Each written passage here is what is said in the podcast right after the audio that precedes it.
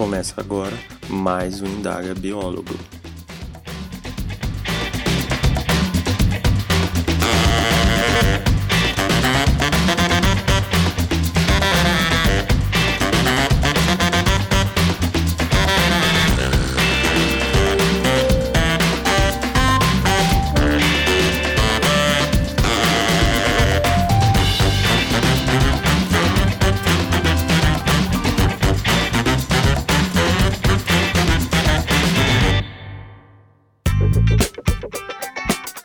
Olá pessoal, eu sou Gabriel Messias e essa é mais uma edição do Idaga Biólogo, um podcast para falarmos sobre a profissão do biólogo. Como vocês perceberam, houve uma mudança nas trilhas, tudo para deixar mais agradável o podcast. E hoje eu vou fazer uma retrospectiva do ano de 2019, falando sobre uma série de notícias e acontecimentos que marcaram esse ano. Deixando claro que eu não vou me aprofundar em determinados temas, mas vou deixar no site do podcast o link com a referência para cada caso que eu estiver citando aqui. Portanto, quem quiser conferir em detalhes, dá uma olhadinha lá no link referente ao assunto. Além disso, eu me restringi a falar sobre assuntos no contexto do Brasil, para assim contextualizar mais a nossa situação. Então, bora conversar?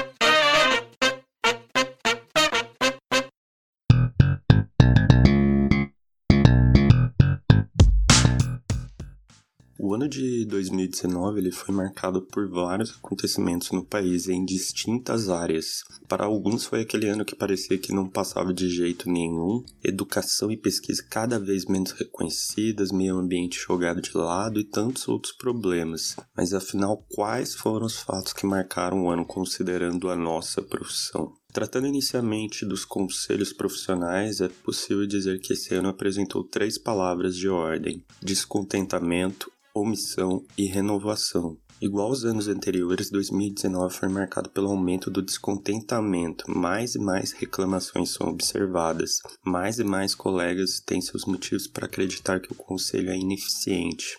Além de surgir um coro cada dia maior de pessoas querendo a extinção dos conselhos profissionais. Muito desse descontentamento se diz pela questão da omissão. Colegas interpretam o nosso conselho como omisso, que não trata das questões como deveria. Neste ano, esse fato ficou claro, por exemplo, com a ausência do posicionamento imediato frente aos problemas ambientais e sanitários que ocorreram pelo país, demora no posicionamento quanto a projetos legislativos estranhos, falta de participação na discussão de projetos legislativos, apoio a projetos legislativos que vão contra a nossa profissão, como exposto na agenda parlamentar, apoio a eventos promovidos por instituições que têm interesses contrários ao da nossa classe.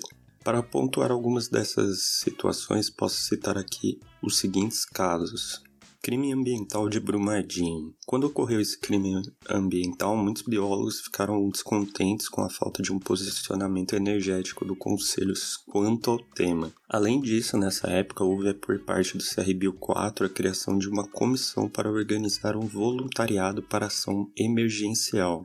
Essa situação gerou um grande descontentamento por parte de certos biólogos, que viram como inadequada a atitude do Conselho de criar um voluntariado para ajudar uma instituição que cometeu um crime ambiental. Para alguns, isso deveria sim ser remunerado, mesmo que em caráter emergencial. Criação da profissão de paleontólogo. Neste ano foi criado o projeto de lei 791/2019, a partir de uma ação da Sociedade Brasileira de Paleontologia. O motivo da criação foi resolver a falta de respaldo por parte de conselhos profissionais que atuam com paleontologia e garantir que eles pudessem atuar de uma forma melhor regulamentada. O problema é que o projeto passou por cima da legislação de algumas profissões que atuam nessa área, como a nossa, desconsiderando regras que os biólogos estão sujeitos, além de criar regras que não existem existem atualmente para se atuar na área, como usar de parâmetro para liberação de atuação quase que exclusivamente a vida acadêmica do profissional.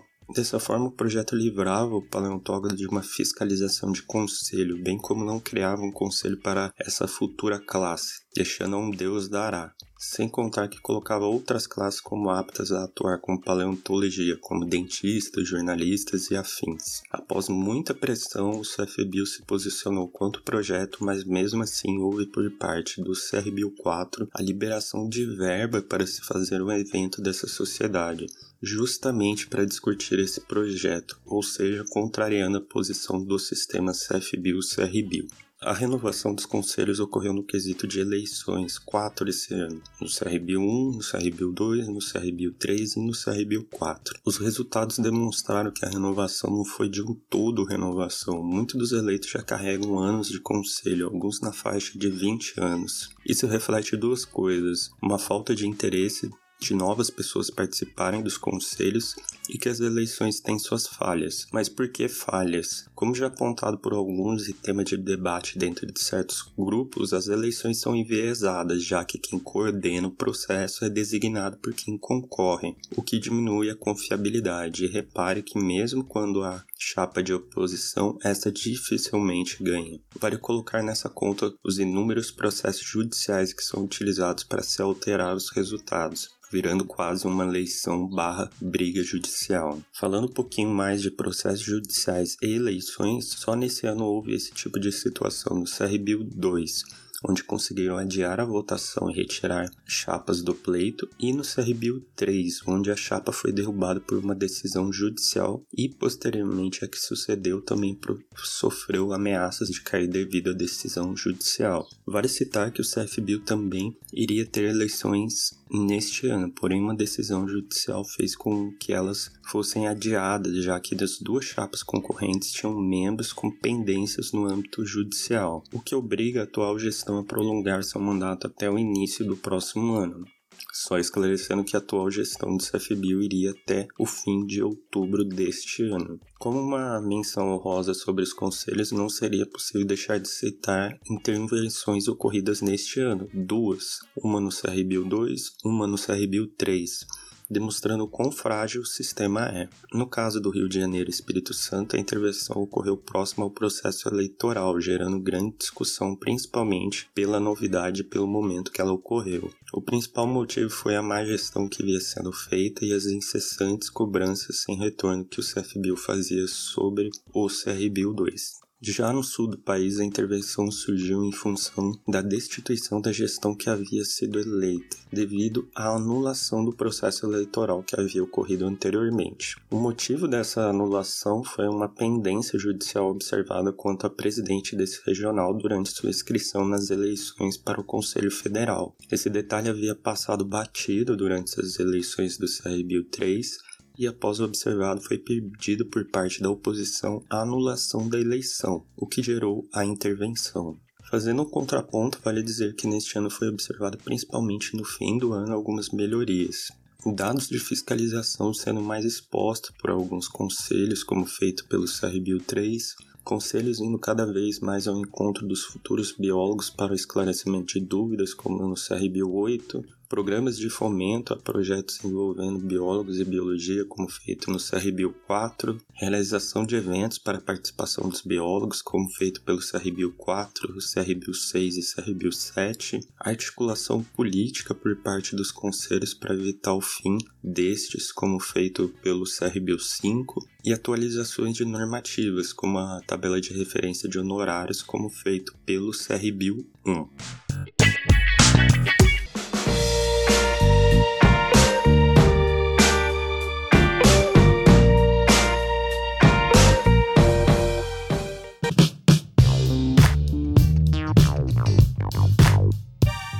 Agora falando sobre associações e sindicatos, o ano de 2019 ficou marcado por um dualismo, onde de um lado houve o fechamento de mais um sindicato, o Sindbio Goiás, que é o Sindicato dos Biólogos de Goiás, e de outro surgiu uma nova associação, a ABIO, NM, que é a Associação de Profissionais e Estudantes de Biologia do Norte de Minas. Infelizmente, somente o Sindbio DF, que é o Sindicato dos Biólogos do Distrito Federal, e o Sindbio RS, que é o Sindicato dos Biólogos do Rio Grande do Sul, resistem entre os sindicatos. Esse ano, a caída de mais um sindicato reflete a falta de orçamento e falta de apoio dos próprios biólogos. Lembrando que ano passado já houve o fechamento do Sindbio MG, o Sindicato de Minas Gerais. Já no caso da nova associação associação criada, ela mostrou um grande gás inicial realizando um evento tratando de um aspecto muito relevante considerando a nossa profissão, que é o empreendedorismo. Porém, recentemente começou a demonstrar algumas oscilações, como a renúncia de cargos da diretoria e do conselho fiscal. Outro fato que chama atenção é a falta de força para a retomada da Ambio, Associação Mineira de Biólogos, que já teve cancelado duas vezes a reunião para a votação da nova diretoria, sempre devido à falta de candidatos. Esse ano marcou os 40 anos da regulamentação da nossa profissão. A data foi comemorada por diversos tipos de ações, como homenagem na Câmara dos Deputados, homenagem em assembleias legislativas estaduais, matérias em jornais, eventos em universidades e afins. A propaganda realizada pelo CFBio foi considerada por alguns como muito fraca, diante, claro, da importância da data. Porém, vale lembrar que muitos profissionais não viram motivos lógicos para se comemorar esses 40 anos, logo, qualquer iniciativa foi alvo de críticas. No caso da iniciativa federal, uma propaganda online com um site onde se colocava seu nome dentro de uma frase em uma arte pronta. Além disso, houve a seguinte propaganda de rádio vinculada em algumas redes.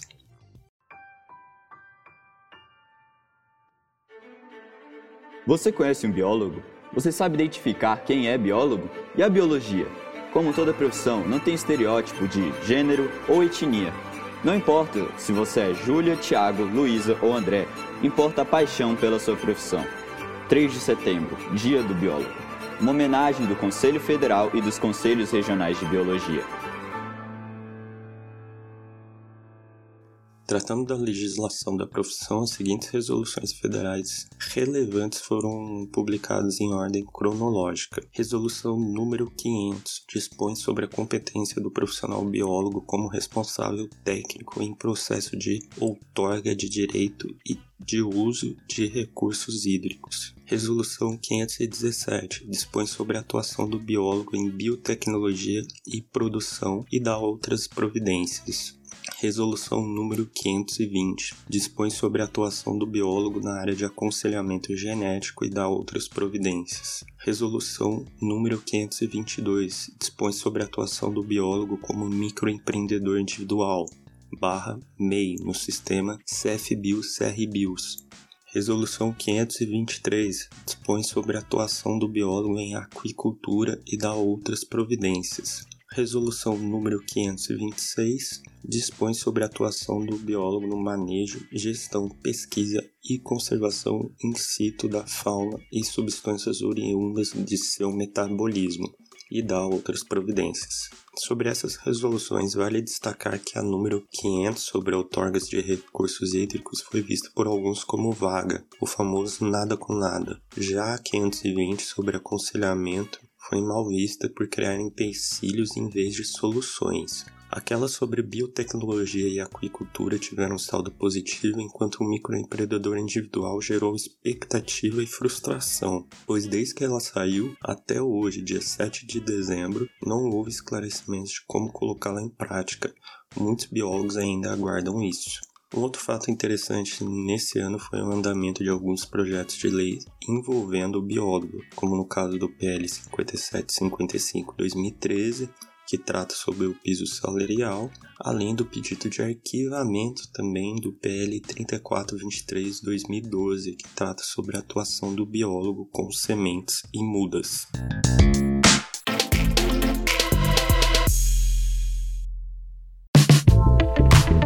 Quesito área de atuação, é possível citar algumas situações que marcaram esse ano. Na educação e pesquisa, a mudança de governo provocou alterações drásticas, em especial quanto ao investimento realizado no nível superior. Cortes de bolsas foram típicas ao longo do ano, impactando diretamente profissionais da nossa área, assim como alterando o planejamento de muitos que pretendiam atuar na área acadêmica. No meio ambiente, a mudança de governo causou um enfraquecimento do Ministério do Meio Ambiente, assim como das instituições relacionadas ao mesmo, caso do ICMBio IBAMA e entre outros. Vale destacar a sequência de problemas e desastres ambientais ocorridos ao longo desse ano, como Brumadinho, barões de cocais com ameaças, desmatamento e queimadas na Amazônia, derramamento de óleo no Nordeste. Junto a tudo isso, vimos uma onda governamental de se passar o pano sobre esses problemas, diminuindo os mesmos e, consequentemente, diminuindo a voz de quem alerta sobre, como é o caso da nossa profissão.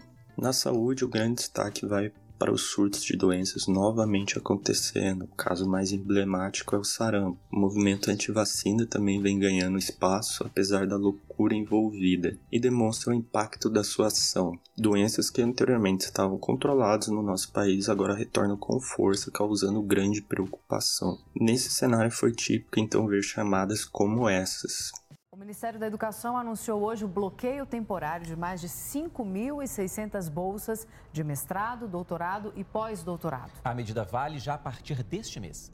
Que acaba de chegar em Minas Gerais, o Corpo de Bombeiros está atendendo um rompimento de barragem da Vale na cidade de Brumadinho. Pânico na madrugada de hoje. Por volta de 3 horas da manhã, uma sirene foi acionada e 239 pessoas precisaram deixar suas casas por conta de um alerta da barragem da mina da Vale, Gongo Soco. Foi identificado um desnível na estrutura e, em caso de rompimento, a comunidade seria atingida entre 6 e 12 minutos. Entre ontem e hoje, surgiram dois novos registros de manchas de óleo em Alagoas e Pernambuco. Os estados reforçam o monitoramento no litoral. E o governo da Bahia, que já decretou estado de emergência, teme um desastre ambiental em outras áreas protegidas, como Abrolhos, a primeira região a receber o título de Parque Nacional Marinho. 14 unidades de conservação já foram atingidas pelo óleo, que se espalha rapidamente pelo litoral do Nordeste. Três estados vivem um surto de sarampo: Pará, Rio de Janeiro e São Paulo, onde a campanha de vacinação foi estendida para cidades da região metropolitana. Na última semana, a Organização Mundial de Saúde emitiu um alerta para o aumento dos casos de sarampo no mundo todo. Entre os motivos de as campanhas não atingirem a meta de vacinação estão as fake news. As notícias falsas geram dúvida, criam mitos e muita gente deixa de se vacinar. Falando em antivacina, 2019 foi mais um ano que a pseudociência ganhou seu destaque. Ideias sem pé nem cabeça se inseriram cada vez mais na cultura geral, como por exemplo a veiculação do documentário A Terra é Plana do diretor Daniel Clark na Netflix. O documentário mostra a visão de quem acredita no terraplanismo sem debochar, mas também sem apoiar. Um simples retrato que para uns é um absurdo e para outros realidade. Além disso, houve em São Paulo a Flatcom, primeira conferência de terraplanistas no Brasil, contando com 400 pessoas. Nesse caso, eu estou falando só de terra plana, mas seria possível ficar horas e horas citando diversos casos que ocorreram ligados à pseudociência neste ano. Considerando aqueles biólogos e biólogas que se destacaram positivamente no ano, posso citar os seguintes. Fernanda Abra ganhou neste ano o prêmio Future for Nature 2019 por iniciativas que buscam diminuir o número de animais atropelados nas rodovias, ferrovias e aeroportos brasileiros. Maria Inglis tornou-se a primeira mulher a chefiar a Embrapa Recursos Genéticos e Biotecnologia. João Campos Silva ganhou o Prêmio Rolex de Empreendedorismo por um projeto envolvendo o plano de preservação do pirarucu na Amazônia. Carlos Augusto do Carmo ganhou o Prêmio Espírito Público por contribuições na área forense. João Batista Calisto ganhou o Prêmio CBMM de ciência e tecnologia devido a projetos que geraram impacto econômico, social e ambiental relevantes para o país. Alexandre Antonelli tornou-se o diretor científico da Royal Botanic Gardens. Gabriela Schuck, premiada no concurso fotográfico Áreas que Protegem a Vida barra Pantanal do WWF por uma foto de um filhote do jacaré do Pantanal em um rio com um acúmulo de algas vermelhas. Para fechar, posso dizer que 2019 escancarou como as instituições que nos representam são instáveis e aquém do que precisam. Foi possível observar também uma queda da profissão com falta de reconhecimento, postos ocupados por biólogos sendo esvaziados, poder público e diminuindo incentivo em áreas que atuamos e tantos outros problemas. Mas ainda existe esperança na nossa profissão, com biólogos sendo reconhecidos por suas contribuições à sociedade.